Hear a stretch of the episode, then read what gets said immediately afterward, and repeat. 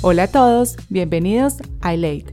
Yo soy tu host, Isabel Forrest, y desde el país de los canguros y koalas conversaremos con profesionales y empresarios de habla hispana quienes están ejerciendo su carrera y siguiendo su pasión fuera de casa.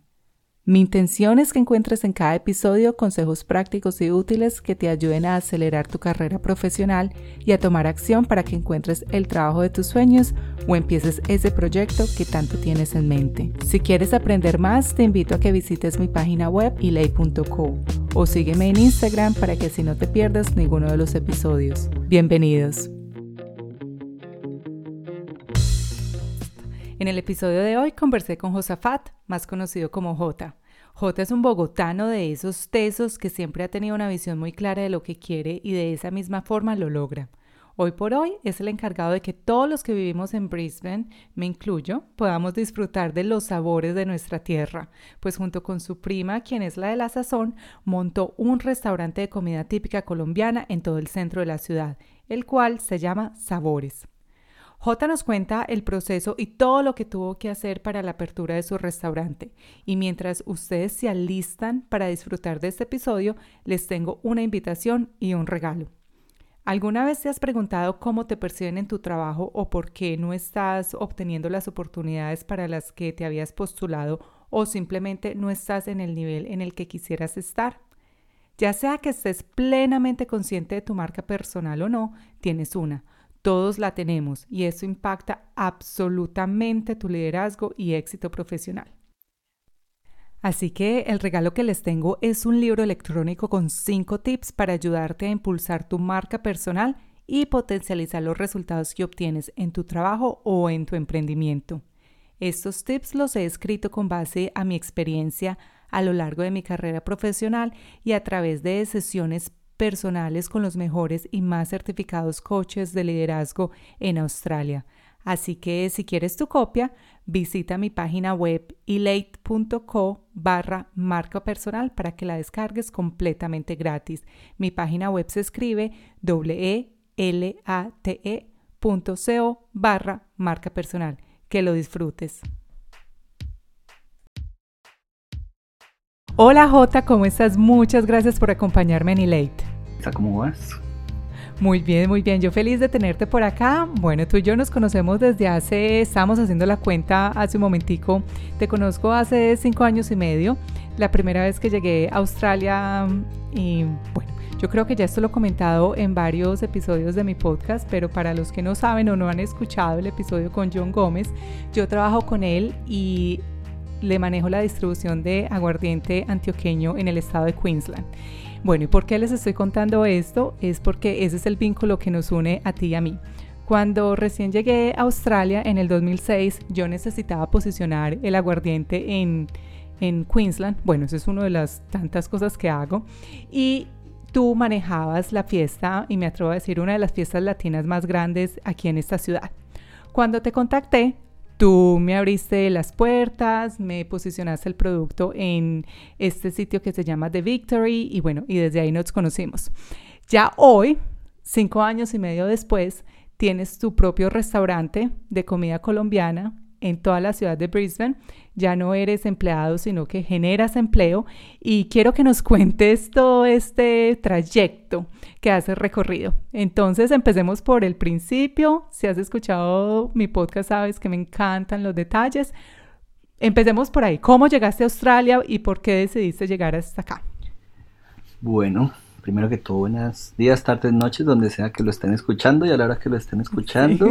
Eh, yo soy Josafat, mi nombre Josafat López, pero todos me dicen J, así que así nos vamos a, tratar aquí con J, más fácil. Eh, y nada, ¿cómo llegué a Australia? Mm, es una historia muy chistosa porque son cosas que tú nunca planeas, ¿sabes? Eh, yo no lo planeé, por mi punto. Yo en Colombia siempre trabajé independiente también. Tenía varias empresas, una de ellas era una empresa familiar que también era de eventos, en este caso eran eventos deportivos, torneos de fútbol empresariales en la ciudad de Bogotá. Y cuando salí de la universidad a los 21 años, eh, yo estudié publicidad pero nunca me enfoqué en buscar un trabajo en una agencia como regularmente lo hace cualquier publicista. Por el contrario, pues lo primero que pensé fue, abro mi propia agencia, busco mis propios clientes, gano mi propia plata. ¿Sí? Eh, esto fue lo que hice. Empecé a, a buscar mis propios clientes, lo que normalmente llaman allá de freelance, pues yo lo hacía. Buscaba mis propias cuentas, tenía mis propios clientes y a medida que iba necesitando ayuda, pues porque uno no lo puede hacer todo ni lo sabe todo, pues iba contratando a, mis amigos de la universidad. Entonces, primero me uní con uno, después me uní con otro y terminamos trabajando como cuatro o cinco personas dentro de un mismo proyecto por varios años. Eh, y a la vez mantenía la empresa mía y de mi familia. Entonces hacía varias cosas a la vez, siempre, siempre con la mentalidad de, tener tu propia empresa. Ah, pero llegó un punto en que no fue mi idea, fue, idea de mi hermana. Eh, ella quería viajar a aprender inglés a cualquier lugar del mundo siendo niñera. Y tú sabes cómo son los papás que dicen, acompaña a su hermana a la agencia, que eso quién sabe si es verdad o mentira. Y yo la acompañé, yo la acompañé, simplemente la acompañé y, y mientras les daban el discurso de que es Australia y bla, bla, bla, y lo bonito, y puedes trabajar, y puedes estudiar, y puedes aprender, yo no presté ni cinco de atención, te soy muy honesto. Simplemente cuando se acabó la reunión, la niña que atendía a mi hermana me preguntó de casualidad, ¿tú, también vas a viajar? Y yo le comenté, no, yo no, solo ir a acompañar a mi hermana. Siguieron discutiendo y a los dos minutos me hizo otra vez la misma pregunta. Y yo simplemente le respondí como buen publicista, véndeme algo. Me mostró un par de cursos, me dijo dónde quieres ir y yo le dije a dónde va mi hermana. Me comentó así, le, me dijo así, y yo le dije, bueno, allá no quiero ir. Entonces me puso en otra ciudad. Le dije, muéstrame en colegio. Me mostró tres brochures muy feos. publicista juzga un brochure. Después le dije, no, muéstrame algo más bonito. Y me mostró otros tres brochures. De ahí me gustó uno, Browns, era en ese momento. No sé si todavía exista después de la pandemia. Y le dije, bueno, ese me gusta. ¿Cuánto cuesta? Ah, pero ese es más carito. Yo, no importa, ¿cuánto cuesta? Entonces hizo ahí como las cuentas, cuánto tiempo. Yo le dije, mira, lo mismo que le hiciste a mi hermana sin, estar, sin homestay, que es que le llaman. Sin homestay, sin recogida en el mejor dicho, sin nada, solo lo básico que yo el resto soy capaz. Eh, me dijo, mira, te cuesta, no me acuerdo en ese momento, 14 millones, 6 mil dólares. En ese momento el dólar era 2 mil. Yo le dije, listo, de una, ¿dónde te pago?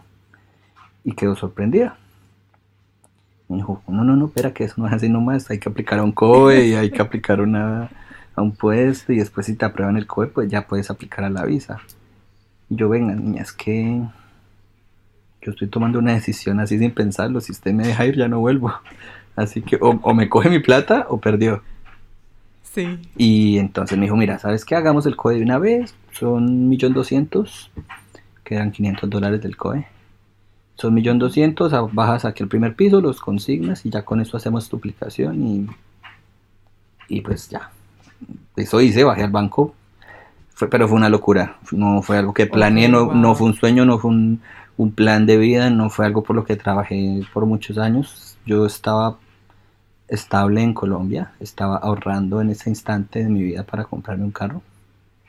Y simplemente usé la plata del carro para venirme para acá de locura, simplemente fue una locura, pero pues soy de los que piensa que la vida está llena de locuras y esas decisiones son más interesantes. Bueno, y me da curiosidad tu hermana, ¿ella se quedó también? Mi hermana hoy día ya es ciudadana, sí. Ah, ok. Ya hace, hace un par de semanas recibió la ciudadanía. Eh, vive en Nusa, eh, trabaja como broker en una empresa tenía entonces ves el nombre porque no me lo sé. Ok. Pero sí, ya, ya sigue acá.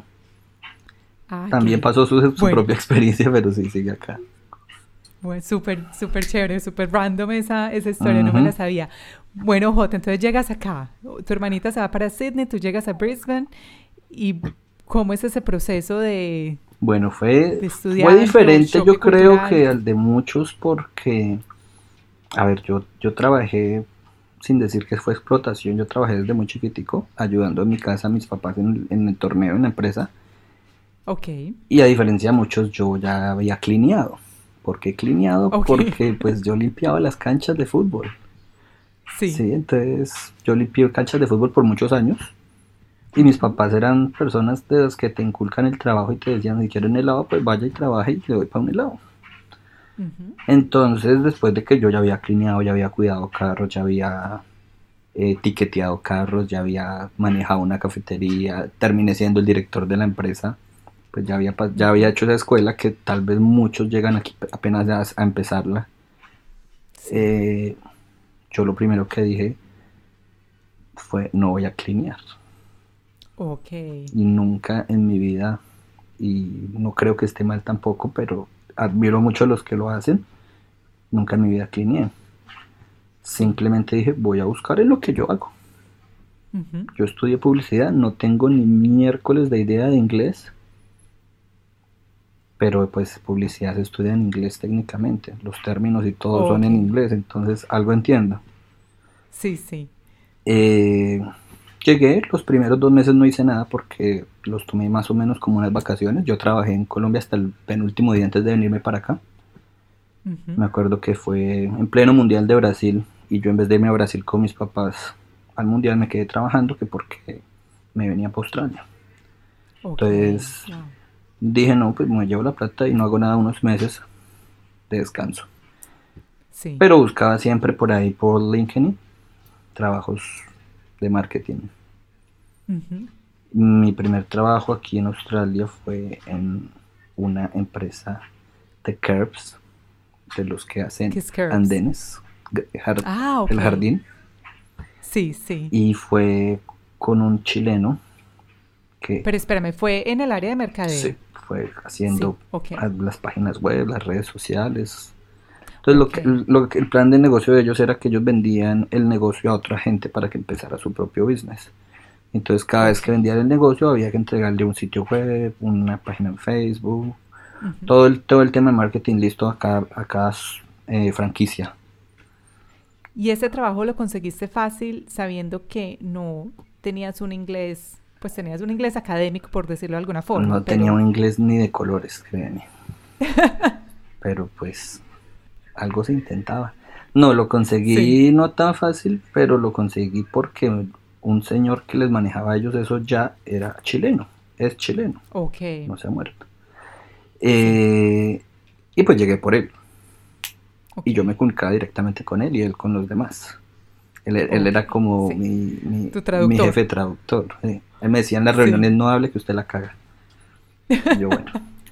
Con él trabajé ocho meses, de no, era julio, agosto, septiembre, de septiembre como a mayo del siguiente año. Pero trabajaba muy mínimo, trabajaba 8 o 10 horas a la semana, Ok. pero te soy honesto, no era mucha plata, pero con eso pagaba mi renta y, y comía y no necesitaba más por ahora.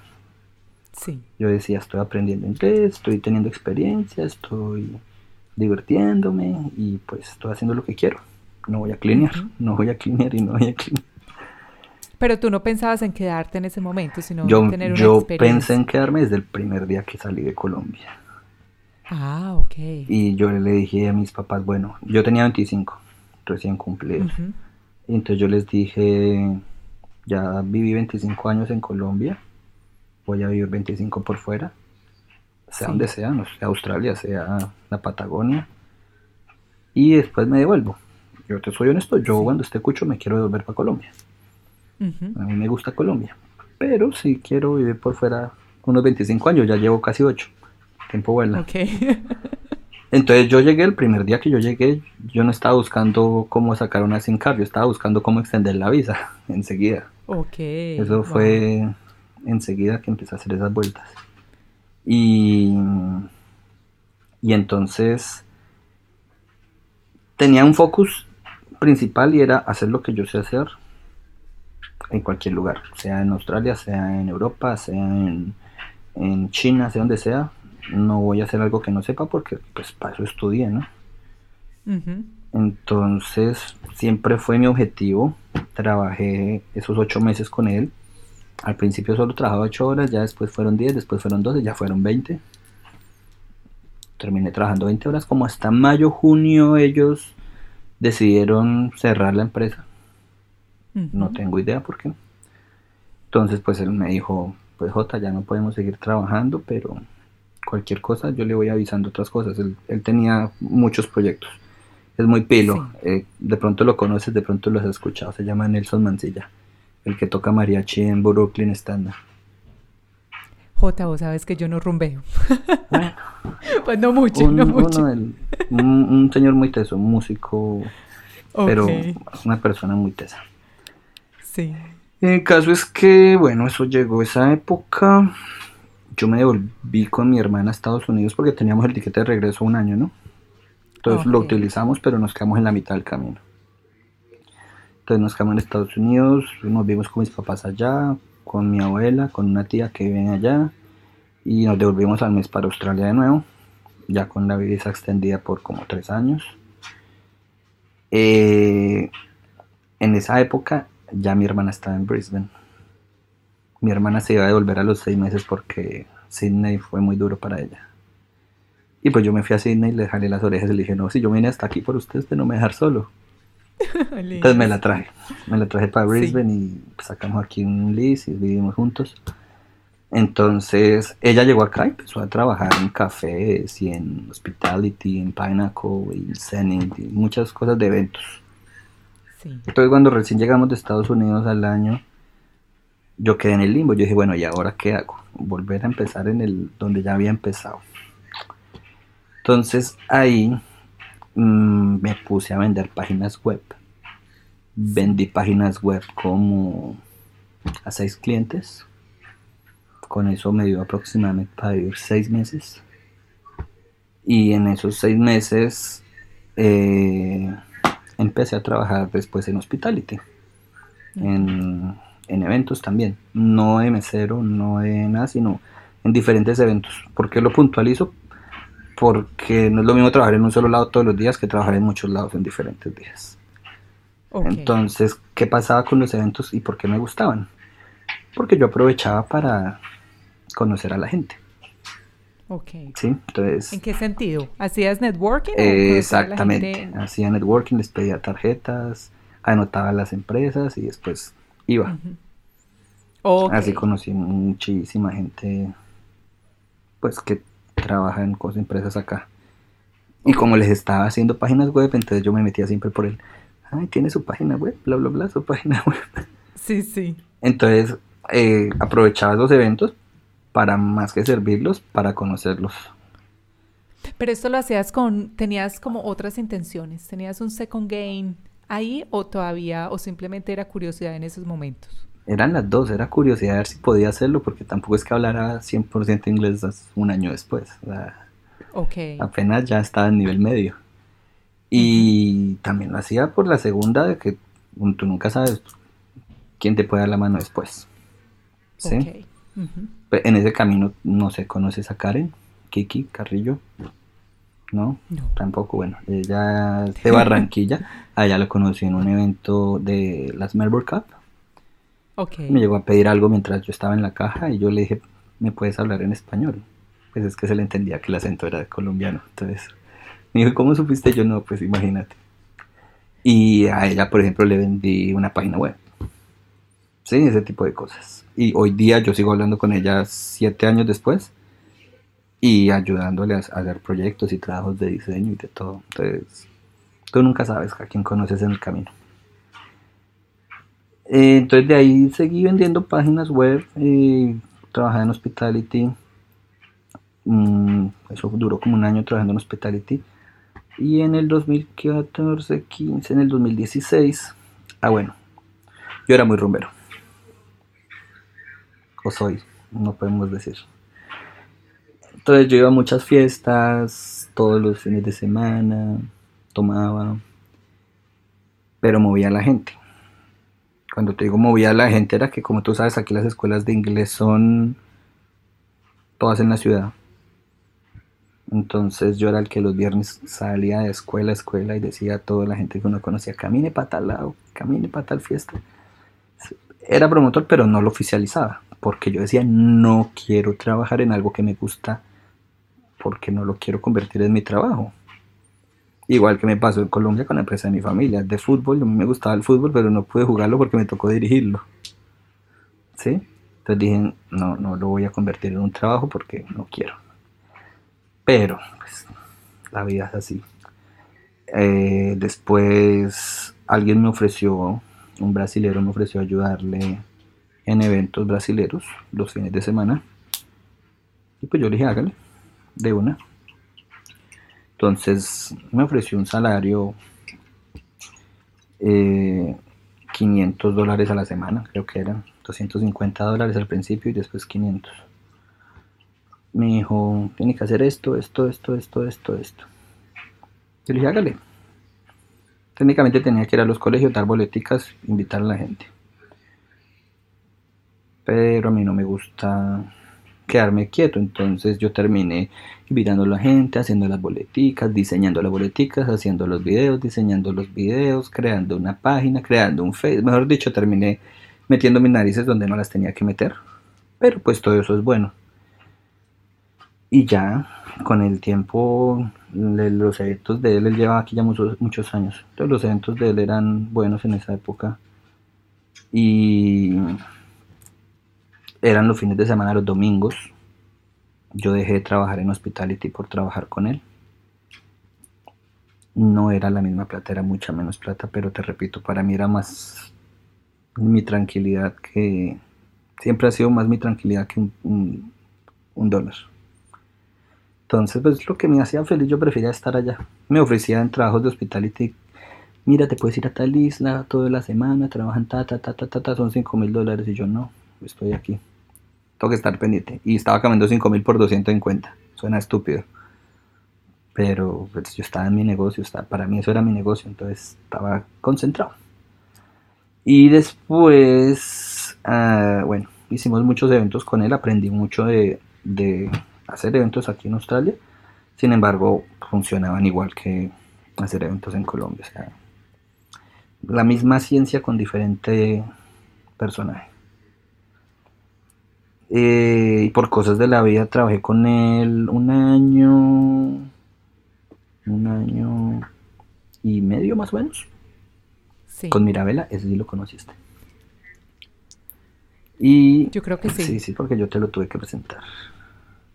Él es el del Victory. El que trabaja en Victory antes que yo, sí. Ok, sí, sí. Entonces, ese año que trabajé con él sirvió para aprender, sirvió para... Él tenía su marca de domingos, entonces a mí me dieron la oportunidad de crear mi marca de los viernes para los latinos, porque lo que hacíamos era para brasileños.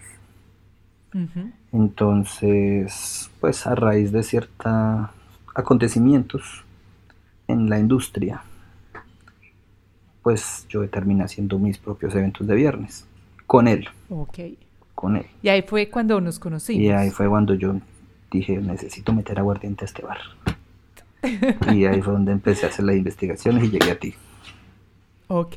J, algo, bueno, no, no, me sabía esa parte de la historia.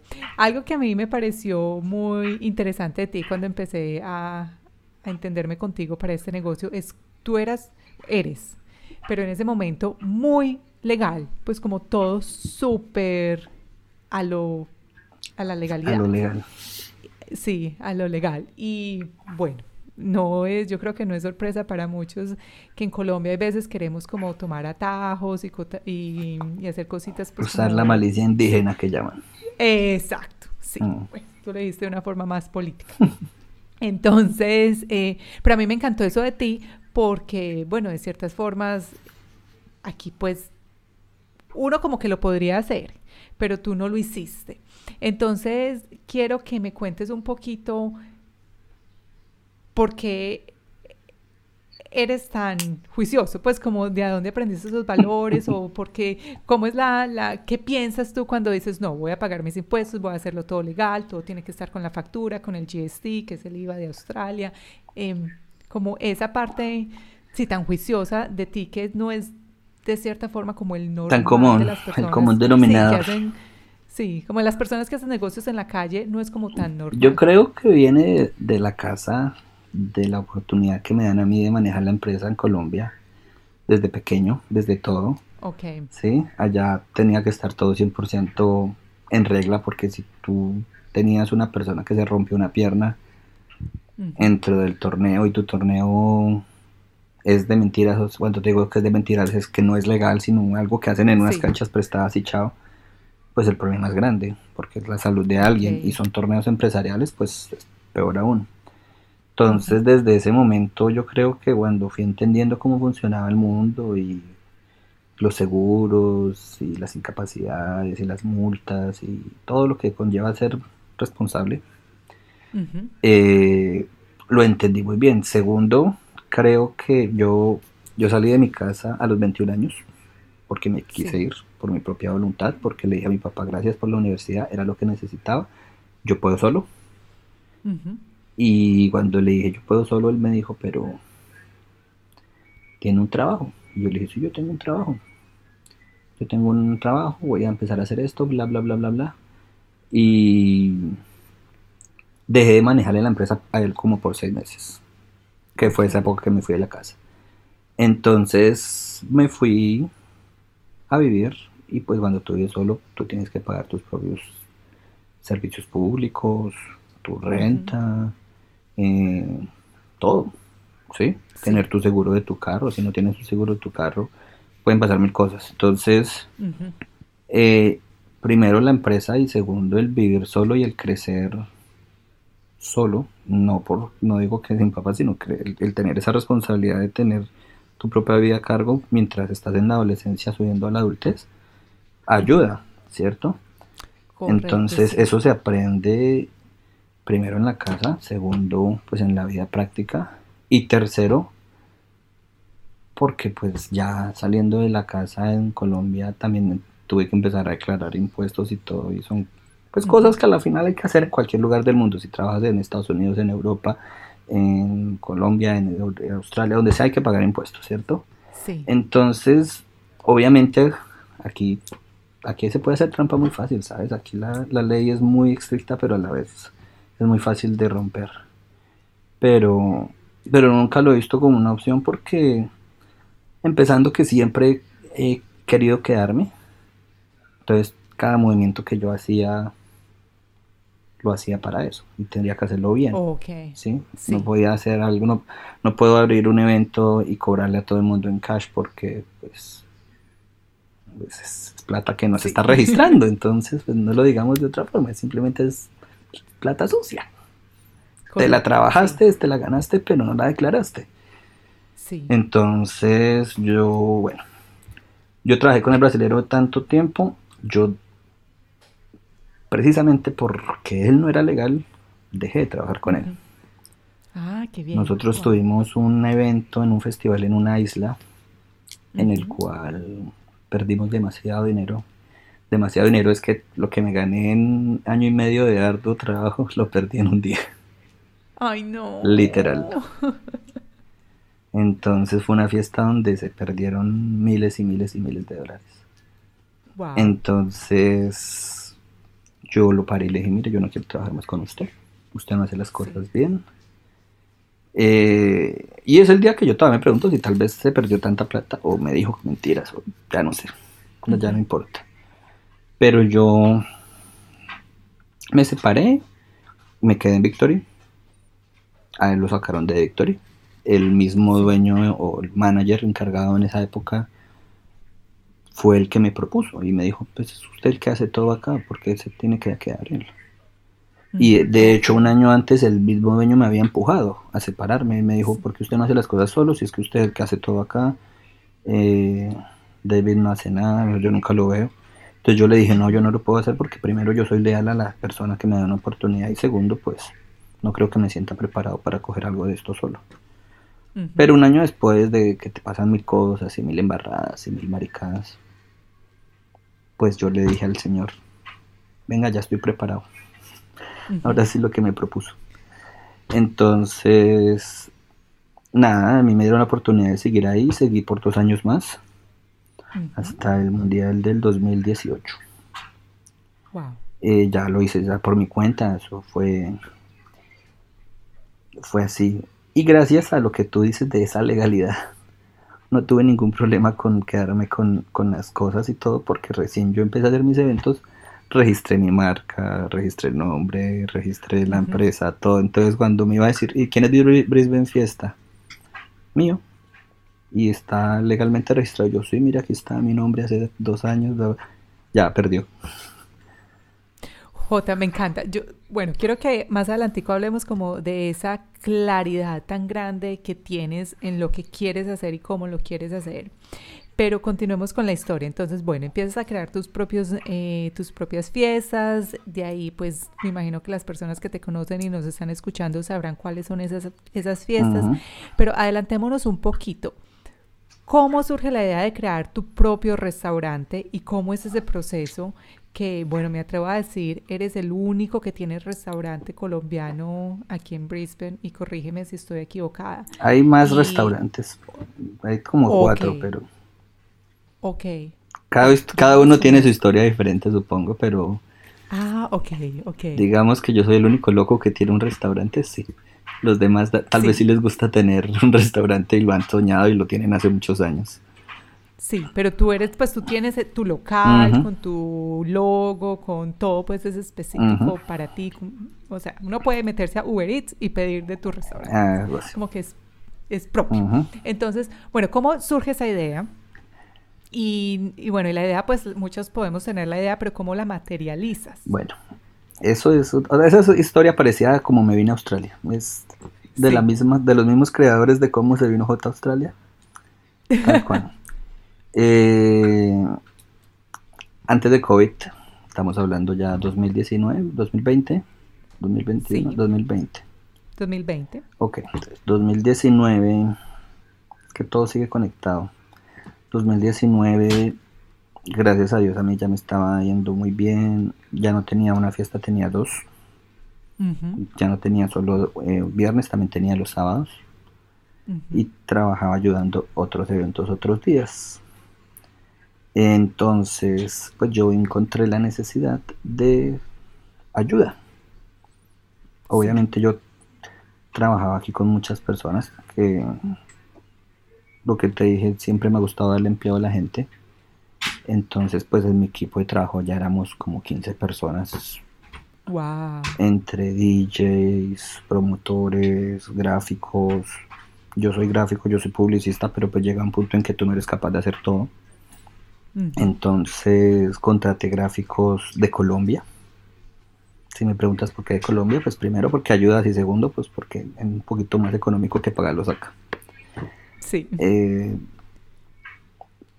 ¿Qué más hice? Mm, pero me faltaba algo. No tenía una persona de siempre. No, no, no. era una persona de confianza que manejara la caja. Ok. Sí, porque por la caja entra todo. Sí. Entonces de ahí me hace la fantabulosa idea. Mi mamá en esa época estaba acá. Y ella me ayudaba.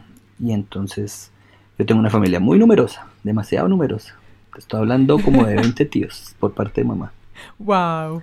Entonces empezamos a decir, ¿a quién nos traemos? Y en, la lista de sí, no, sí, no, sí, no, bueno, llegamos a mi prima.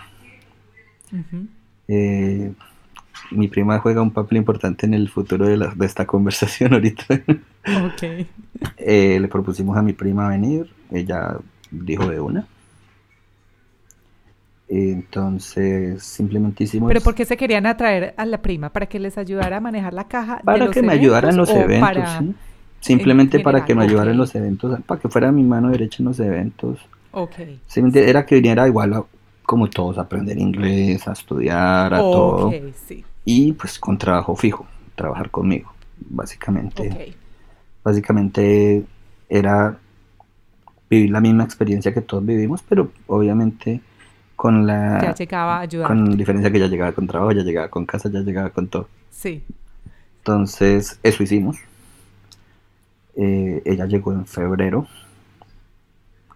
no, a finales de enero, principios de febrero del año pasado. Y literal, eso fue llegar y ella llegó un fin de semana y ya estaba por la noche trabajando conmigo. Wow, Sin inglés y sin nada, pero pues de una hágale. Pero sabía contar y manejar. Exacto, eso, era, eso, era lo importante, que yo pudiera dedicarme a otras cosas sin preocuparme quién quedaba en la caja. eh, y ¿Qué pasó? Que pues pasó febrero, pasó marzo y el COVID llegó y cerraron todas las discotecas y cerraron absolutamente toda Australia y chao fiestas. pucha. Entonces, pum, se cayó el plan. Dijo, mierda, ¿y ahora qué vamos a hacer? No hay fiestas, no hay trabajo fijo. Mm, bueno, ella empezó a trabajar de cleaner en un edificio.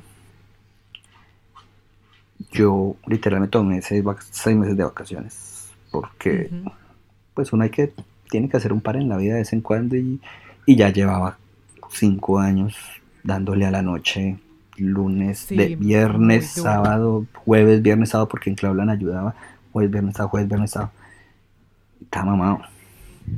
Entonces yo el COVID al principio lo tomé muy relajado, dije como necesito descansar. Y pues los únicos gastos que uno tiene son pues, renta y comida fijos. Si no sales, si estás en un lockdown, pues que más gastas renta y comida. Eh, gracias a Dios, en algo en, el, lo que sí me siento muy orgulloso de mí mismo es que soy muy ahorrador. O sea, yo toda mi vida, desde que estoy en el colegio, sé ahorrar. Entonces, por eso me fui a mi casa sin problema, porque tenía mis ahorros, aunque en esa época eran diferentes amounts. Pero siempre he tenido como un flotador por ahí, toda la vida. Y pues siempre he pensado y siempre he sido de los que he pensado que hay que ahorrar en las vacas gordas porque nunca sabes cuando lleguen las flacas, ¿no? Entonces trato de vivir como un año por delante, por lo general. yo no estaba preocupado, yo estaba relajado, descansando con mi perrito. Eh, ella obviamente pues estudiando online, era que estudiaban. Y la cosa con ella es que ella es muy tesa también. Mm, ella es matemática, ella es chef desde Colombia, era profesora de cocina en el SENA. Eh, además también sabía de construcción porque papá ella es constructor, ornamentador, no sé cómo sea el nombre. Eh, entonces también sabe, sabe de todo un poquito, mejor dicho. Entonces yo le dije, pues Cate, haga comida y venda. Usted la hace, pero como no conoce a nadie, yo la vendo. Pues porque. Sí. Entonces así empezamos en el apartamento. Ella hacía rosconcitos, hacía repollas, tortas. Bueno, empezó así y vendía un poco todo. Entonces, como en mayo, le dije, ¿usted quiere que nos movemos a una casa más grande? Pues porque la cocina que teníamos era chiquis. Pues era donde yo vivía y pues yo no necesitaba tan grande porque yo ni cocinaba. Entonces ella me dijo, pues sí sería más cómodo. Entonces buscamos un apartamento en Spring Hill. No buscamos, ¿sabes qué? Que todo aparece. Me apareció en una aplicación un apartamento de repente. Y yo, marica, ese es un apartamento donde estoy ahorita con una cocina gigante. Y eso fue chistoso porque nos mudamos en junio. Y en el, yo vivía en Bowen Hills y me pasé a Spring Hill y en el trasteo por la carretera. Yo soy una persona que cuando maneja miro para todo lado y miro todo lo que pasa a mi alrededor. Y veo cuando algo no estaba ahí y ahora sí estaba. Y de repente ahí no estaba un letrero de, de se arrienda y después sí estaba. Entonces yo le dije, uy, mire, están arrendando ese local. Y me dijo, ¿qué queda ahí? Yo le dije, ahí queda un café, ese café está ahí desde que yo llegué, siempre me ha parecido pues chévere. Pero yo siempre he pensado que alguien que monte algo colombiano en esta zona, pues la rompe. ¿Por qué? Pues porque es una zona estudiantil, donde viven todos los estudiantes. nunca pensé que lo iba a hacer yo. Simplemente lo pensé llamé al otro día, porque eso fue un domingo por la noche que vimos ese letrero. Llamé al otro día, el lunes, muy a las 9 de la mañana. El señor nos dijo, pues si quieren vengan por ahí que a la una. Fuimos como a la una de la tarde. Eso estaba totalmente destrozado. Pero tal cual me pasó en la agencia, como que tuve un flachazo así en los ojos y enseguida me imaginé un pocotón de cosas. Y entonces yo le dije a mi prima, ya después de que había vendido cientos de tamales y cientos de roscones y cientos de cosas, no sé, yo estaba seguro con quién me estaba metiendo en la historia. Eh, solo para qué, yo no me voy a meter ahí a hacer nada. le dije a ella, quiere tener un restaurante. No es para mí, es para usted. Se lo, se lo recalco todos los días. También porque sí hace parte. Entonces yo le dije, no es para mí. Es mi negocio. O sea, es un negocio al cual le voy a invertir lo que he ahorrado por años y, claramente eh, le voy a meter todo lo que más pueda de mí. Pero yo no me voy a meter en la cocina. O sea, hasta, mis pies llegan hasta las escaleritas antes de la cocina. Sin embargo, me meto de vez en cuando. Pero, pero, ella me dijo así, sí, hágale. y yo le dije, ¿segura? Sí, sí, hagámosle. Listo. Yo no sé, yo esto me lo imagino más como un bar, pero, pero para que funcione un bar, primero que tiene, que funcionar es un restaurante. Eh, le dijimos al man. J, pero espérate, estábamos en plena pandemia. Mitad de pandemia. Todo estaba cerrado. Mm. Eso no te, por tu mente era como que no, esto va a pasar, esto es una gripa. Pues yo sabía que se iba a demorar por lo menos hasta este año, pero también sabía que eso no lo iba a abrir el año pasado, sino este año, porque eso estaba tan horrible que me iba a demorar reconstruyéndolo. Sí. Entonces, mira, es como que tú organizas un plan de idea y de negocio en 30 segundos en tu cabeza. No sé si alguna vez te ha pasado, pero Simplemente yo me imaginé cómo iba a hacerse el lugar. Literal lo que tú ves me lo imaginé en ese instante, tal cual, porque lo, lo dibujé, algún día te lo muestro, lo dibujé en una foto que, le, que la tomé y lo dibujé así en WhatsApp con las linecitas y los palitos y las rayitas que te puedes hacer en WhatsApp. Así lo dibujé. Aquí va una nevera, aquí va todo, aquí, Sí, yo tomo el local, le dijimos al señor. Wow. Eh, ¿Seguros? Yo sé, sí, sí, lo vamos a tomar él me preguntó lo mismo. ¿Y qué harían si sigue la pandemia? Y yo le dije, pues lo único que voy a hacer es abrir esas ventanas. En dado caso, pues vendo por la ventana porque ¿qué más voy a hacer? Sí. La gente necesita comer. La gente no dejar de comer porque se Igual tú ya tenías la clientela. Era Exactamente. Entonces, a ver, ¿qué, me, ¿qué no me dio miedo? Pues que gracias a Dios con las fiestas conocía demasiada gente. Entonces, pues eso era como un plus. Sí. Eh, que no me da miedo tampoco, pues que sabía que mi prima cocinaba rico porque pues ella cocinaba. Entonces estaba seguro de lo que estaba vendiendo y estaba seguro que lo que, podía llamar a alguien. ¿Sí? Ya como dicen por ahí, después de que te entre una persona al restaurante, ya es que ya se puede. Correcto. Eh, tenía la experiencia de mi hermana que trabajó en café muchos años. Entonces ella me ayudó a contactar la el roster PRI para comprar el café y la máquina y todo. mi cuñado tiene una cervecería en Nusa.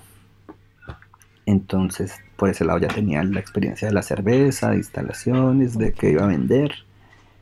Eh, tenía tu contacto, entonces ya sabía que Guaro iba a tener también. Sí.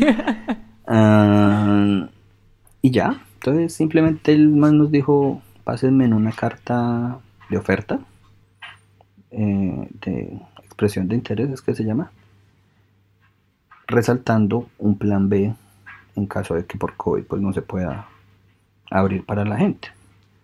Yo le dije, todo bien, llegué aquí y lo escribí. Se lo mandé enseguida. Cuando le mandé esa carta, pues la revisó y yo puse como referencia a un señor que maneja muchos, muchos nightclubs en en, en el Valley. Me dijo, ¿Usted trabaja con Patrick? yo sé, como hace tres años. Ah, es que yo lo conozco, yo a él le ayudé también a sacar los lices de, los bares que él tiene. Yo, ah, no. Y sí. Entonces fue una buena referencia paso. Ya a los, a los, a los dos días nos aceptaron Nos aceptaron las condiciones, la renta, listo, tantos años, tantas plata, bla, bla, bla. Eh, cuando quieren empezar. Entonces ahí fue donde yo ya me volví jugador. Era junio, era julio, primera semana de julio. Yo dije, yo no puedo abrir antes de enero, entonces si voy a abrir antes de enero, me van a regalar tantos meses de renta, pero el local está destruido, hay que reconstruirlo. Entonces nosotros le dijimos, yo afán no tengo, le dije así. El afán es lo último que tengo. O sea, abrir no quiero todavía. Así que mientras hacemos papeles y todo, y que empecemos por allá en septiembre, está bien. Pero finales. Entonces me dijo, bueno, no podemos esperar tanto, pero voy a ver. Cada vez que empezamos tipo el 19 de septiembre. Pero el dueño anterior nos tenía que entregar el local limpio. No lo hizo, esa tarea tenía que haberla hecho. Y entonces como no la hizo, pues nosotros dijimos, pues mire, igual nosotros vamos a construir, igual nosotros vamos a quitar la mitad de todo lo que hay aquí, vamos a tumbar hasta las paredes. Pues nosotros lo limpiamos. Pero nos da otro mes. entonces nos dieron otro mes. Y ya fue septiembre, octubre, noviembre, diciembre, construyendo ese local. Aclaro, resalto y apunto que lo construimos entre mi prima y yo. Absolutamente todo fue hecho por nosotros. El mural lo pintó un australiano, pero todo el diseño del mural lo hice yo todo lo que ves, la estructura, las, los tubos, la, el, ¿cómo se llama? El estante que está encima del counter, todo eso lo diseñé yo, el bar fue todo diseñado, todos los planos y todo fui yo, la cocina la diseñé yo, los planos del council los presenté yo, porque eso valía mucha plata. Sí.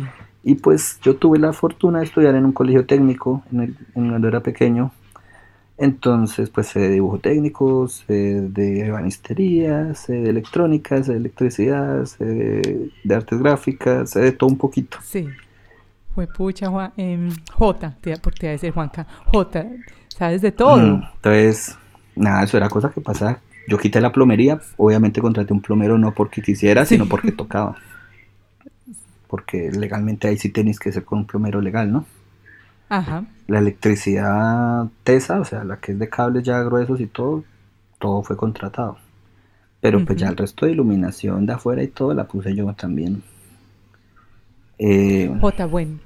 Y eso pues increíble, no lo sabía, no lo sabía y como que un mérito mucho más grande para ti. Yo pensé que ese era siempre tu objetivo, tener un restaurante aquí en Australia porque recuerdo que en una de tus fiestas empezaste a vender comidita, entonces yo dije, bueno, de pronto... siempre me ha gustado vender la experiencia del, del, de lo latino, ¿sabes? Yo, yo, soy muy, yo soy muy colombiano, muy colombiano. Y todo lo que hago siempre le quiero meter lo colombiano por lo sea. Entonces el, meter comida en las fiestas era volverlas más colombianas, era volver a las fiestas que yo iba en Colombia. Sí, como más criollas. Bueno, y esa claridad que tienes, y esto te lo pregunto porque hay veces me lo preguntan a mí, personas que me siguen en el podcast, me dicen, ¿cómo has tenido esa claridad tan clara, valga la redundancia, de lo que ese focus de lo que quieres hacer? Yo siempre lo, como lo describes tú en tu, en la creación de tu negocio, yo cierro los ojos y yo lo veo. Pero otras personas no. O sea, ¿cómo te pasa a ti? ¿O qué crees que hace que eso sea fácil para ti? Que lo hace fácil. Bueno, fácil no es, pero... A ver, no sé. Eh, dos cosas. Tengo una mente muy, muy inquieta. Yo, yo estoy, bueno, yo me acuesto a dormir y 30 segundos yo ya estoy soñando y pensando y viendo cosas. Sí, o, yo puedo ir en un semáforo y veo mil cosas alrededor y me imagino tres mil historias. Entonces es una mente inquieta que no descansa. Y en la claridad de negocios es más que negocios. Yo creo que, que siempre me ha gustado estar haciendo algo productivo. no digo siempre todo el tiempo porque a mí también me gusta descansar, también me gusta dormir, también me gusta relajarme. Pero cuando estoy activo me gusta estar haciendo algo productivo. Entonces, independientemente que sea una fiesta, que sea un restaurante, que mañana pueda ser... Nunca me metería en un hospital porque eso es lo único que no me gusta en la vida. Pero que sea una agencia de estudios, que sea una empresa de contaduría, mira, lo que sea que me salga se puede hacer. El conocimiento existe y hoy día mucho más fácil porque está en internet. Hace años cuando tú creciste, yo crecí, nos tocaba investigar más, nos tocaba ir a, la, biblioteca y a mi querida Encarta y preguntarle al papá y a la mamá y a los profesores. Hoy día no, hoy día el conocimiento está en YouTube y en, en TED y en mil cursos que venden, entonces es mucho más fácil el acceso a la información pero yo creo que el focus principal es instinto de supervivencia y estar seguro de que soy capaz de hacer lo que se me dé la gana y proponerme y, me lo, y lo saco. Entonces, no, eh, sí, no es como, no es un método, no es, no es algo que yo digas que tienes que concentrarte todos los días a las 5 de la mañana y hacer yoga porque no, yo a esa hora quiero dormir. Es es ser ambicioso, pero ser ambicioso bien, ¿sí? No pasar por encima de nadie, simplemente ser realista, ser consciente de tus capacidades, consciente de tus errores porque tengo errores, consciente de tus virtudes porque tengo virtudes y usarlas y explotarlas. Es simplemente eso. Creo que a todo el mundo que me lo pregunta se lo digo y a ti te lo digo y siempre lo voy a decir de una u otra forma a mí me criaron mis papás para ser dueño de empresa y generador de empleo, no para ser empleado. ¿Sí? Sin ser déspota, sin sonar nada malo. Me fue la crianza que me dieron y fue la educación que recibí desde casa y desde la universidad y desde el colegio la enfoqué a eso. Y hoy día creo que ya después de que 14 años legalmente en la vida profesional, después de los 18. Eh, diría que si Dios me lo permite, porque pues igual todo está en manos de Dios, no trabajaría sino para mí mismo. Me parece muy bien, muy válida esa respuesta y creo que, bueno, si has visto por ahí, he estado estudiando coaching y eso que describes es mucho de autoconocerte, te conoces muy bien y sabes para lo que eres bueno, para lo que no lo eres tanto. Entonces tienes eso que llamamos en inglés self-awareness y eso te permite como potencializar las áreas en las que eres bueno y también encontrar otras personas que te ayuden en las que de pronto no lo eres tanto. Exactamente. Entonces, también también también lo aprendo por un por un defecto de mi papá, ¿sabes? Mi papá mi papá nunca supo delegar. Y mi mamá siempre se lo criticó. Delegue, delegue, que alguien más haga, que usted no puede hacer todo. Mi papá nunca pudo. En 38 años que tuvo la empresa, no lo logró. Al único que le logró delegar fue a mí. Entonces, pues tú también tienes que aprender de los errores. Y claro, yo sí delego. me parece muy bien, me encanta. Y, y delego lo que tengo que delegar, que sé que no soy bueno o que no me gusta hacer. ¿cierto? Porque hay cosas que puedo saber hacer pero no me gustan. Y hago lo que me gusta. J, bueno, y esto me lleva a, una, a dos preguntas. La primera, ¿cuál ha sido el peor consejo que te han dado? El peor consejo que me han dado las personas. El, peor consejo que me han dado, ese lo pensé, porque me los han dado, pero no me acuerdo.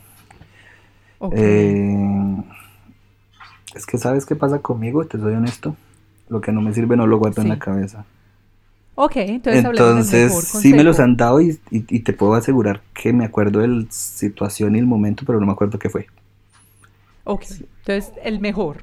El mejor, tengo varios, pero el primerito, primerito que tengo de toda la vida, me lo dieron a los 11 años. En los 11 años en el colegio, eh, mi profesor de pintura. Despacio porque estoy de afán. Eso es lo que tú querías terminar rápido el dibujo para poder ir, porque el que acababa el dibujo terminaba y se iba. Y entonces A mí me gusta pintar, me gusta todavía.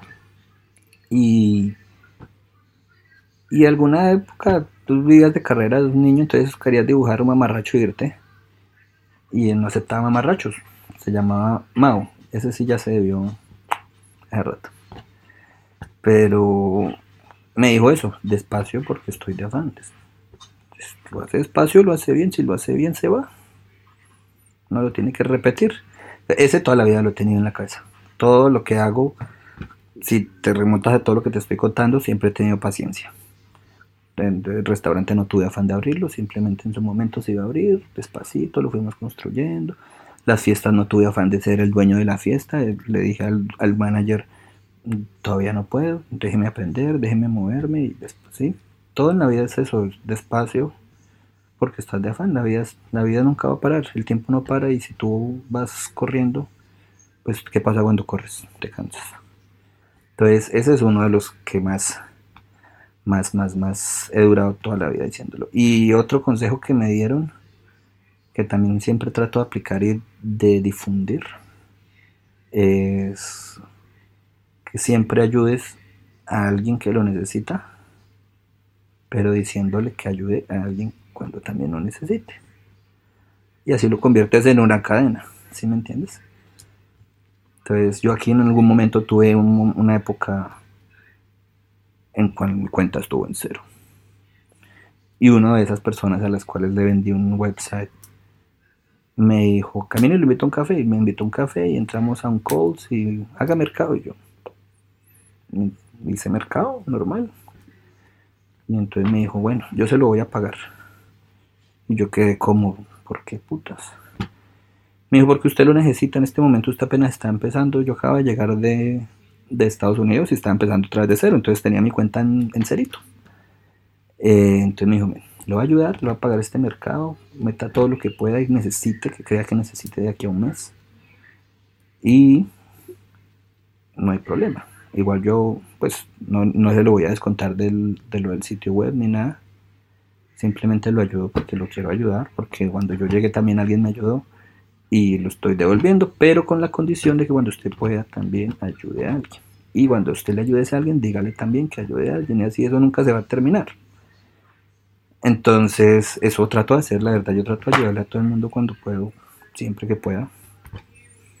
Desde que no sea por ahí, desde que no sea prestar plata, que eso sí, eso sí no se hace. Eso, ese, ese consejo es de mi mamá, nunca preste plata.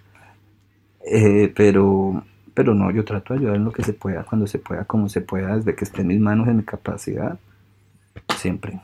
Y siempre les resalto, ayuden, ayuden, ayuden. Y a las personas que nos están escuchando que quieran hacer algo como lo que tú hiciste o lo que estás haciendo en relación de montar su propio negocio, ¿qué es algo básico que tú crees esa persona debe tener? Algo básico que una persona debe tener para montar un negocio. Aquí en Australia, en usted. Ah, algo básico que no debe tener miedo. Que debe tener. Debe ser muy constante. La debe ser una persona muy constante porque aquí todos para arriba y para abajo. Y no solo porque sea COVID. Siempre ha sido así. Australia es un país que da mucho y que quita mucho. Entonces, tienes que ser constante y tienes que ser fuerte en todos los sentidos. Física y mentalmente. Física porque si no te cuidas en tu salud no puedes hacer nada. Mentalmente porque este es un país donde mucha gente se deprime y mucha gente le va mal y entonces ya es fin del mundo y ve que al otro le va bien y entonces el doble fin del mundo porque a ti no hay el sí. Aquí la experiencia es de cada uno, ¿sabes? Aquí la experiencia la vive cada uno. Cuando yo recién llegué, muchos eran, pero es que sí, pero es que este es el camino, clinear, hospitality, bla, bla, bla, bla, Y yo creo que no hay ningún camino, no, no hay ningún camino marcado. camino te lo haces tú solito y tú, tú decides por dónde coger. Y ya que te lo hagas fácil o difícil, mira, puede ser el camino más lleno de fango, pero si tú eres explorador, te encanta el fango y puede ser el camino más pavimentado, pero si no te gusta caminar, igual te van a apoyar los pies. Entonces, es el único consejo que, uno que yo le puedo dar al que quiera montar un negocio aquí o en cualquier lugar del mundo, eso es funciona para todo el mundo, es que se aseguren de lo que van a hacer los va a hacer feliz. Simplemente eso, no es más. Asegúrense que lo que van a hacer los va a tener contentos porque necesitan estar contentos mientras llega plata, porque la plata no llega de un día para otro. Entonces, eh, eh, es eso. Me encanta ese consejo. Y hablando de plata, y ya que estamos en vísperas de diciembre, hagámosle publicidad política no paga a tu restaurante. ¿Qué pueden encontrar las personas que vayan a Sabores? Que es, por cierto, no sé si lo he mencionado, el nombre de tu restaurante, queda en Spring Hill. En, los, en la nota de este episodio voy a dejarlos en la, la dirección. ¿Qué va a haber en Sabores? Natilla, buñuelo. ¿Qué podemos encontrar en sabores? Bueno, en sabores podemos encontrar aguardiente antioqueño. aguardiente, eh, ron, cerveza. Publicidad, política pagada, sí. Eh, el exceso de alcohol es perjudicial para la No, nada, mira, ahorita, ahorita empezamos con un proyecto diferente y es que también desde el primer día que abrimos pensamos en tres ramas de negocio desayuno, café, almuerzo y comida de noche, trago. Todo con el tiempo se ha dado. Eh, al principio solo nos enfocamos mucho en el tema del café, el australiano, el desayuno colombiano, ha funcionado. Después le metimos súper fuerte al tema de almuerzo, que creo que es lo que nos ha dado un, apoyo bastante por parte pues, de la comunidad y también de los australianos.